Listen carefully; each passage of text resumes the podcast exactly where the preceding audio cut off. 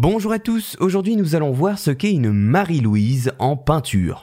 Nous parlons ici d'un élément technique d'une peinture qui ne concerne d'ailleurs pas directement la toile mais ce qu'il y a autour de cette dernière. La Marie-Louise c'est un cadre que l'on positionne sur un tableau mais c'est un cadre intermédiaire placé entre une œuvre encadrée sans vitre, en général une peinture sur toile, et le cadre à proprement parler. Concrètement, on pourrait dire que la Marie-Louise est un cadre sous le cadre. Mais alors, comment se fait-il que ce cadre porte un nom propre? Eh bien, je vous explique. Le nom Marie-Louise proviendrait de l'histoire des duchesses de Montrichard. Marie, l'aînée, et Louise, la sœur cadette. Lors d'une présentation d'un tableau qui représentait les deux sœurs peintes à un prince, le prince de Bourgogne, l'aînée Marie aurait réalisé un surcadre qui se positionnait directement sur la toile pour cacher totalement sa sœur sur la représentation. En recevant ce tableau, le prince de Bourgogne signa sous sa prétendante préférée qui fut donc obligatoirement Marie, puisque la cadette était cachée par ce surcadre. Au retour du tableau, Marie l'aînée retira le surcadre et Louise la cadette fut bien obligée de constater que le prince avait signé pour sa sœur. Voilà pour l'histoire du nom et maintenant à quoi sert donc une Marie-Louise? Eh bien, il faut considérer la Marie-Louise comme une transition entre l'œuvre et le cadre, qui peut être colorée, dorée ou même moulurée, c'est-à-dire texturée, de diverses façons. Son épaisseur sur la partie apparente de la toile souvent recouverte d'or, permet d'apporter de l'éclat et de la luminosité à l'œuvre présentée. Alors j'en conviens, bien que l'on ne voit pas de Marie-Louise très souvent sur les tableaux que l'on rencontre, si vous voulez en reconnaître une, il faut vous concentrer sur les rebords d'une toile où l'on peut voir cette dernière avec une épaisseur de 2 à 3 cm qui vient entourer l'œuvre directement collée à elle. Voilà, vous savez maintenant ce qu'est une Marie-Louise en peinture et pourquoi cet objet porte ce nom.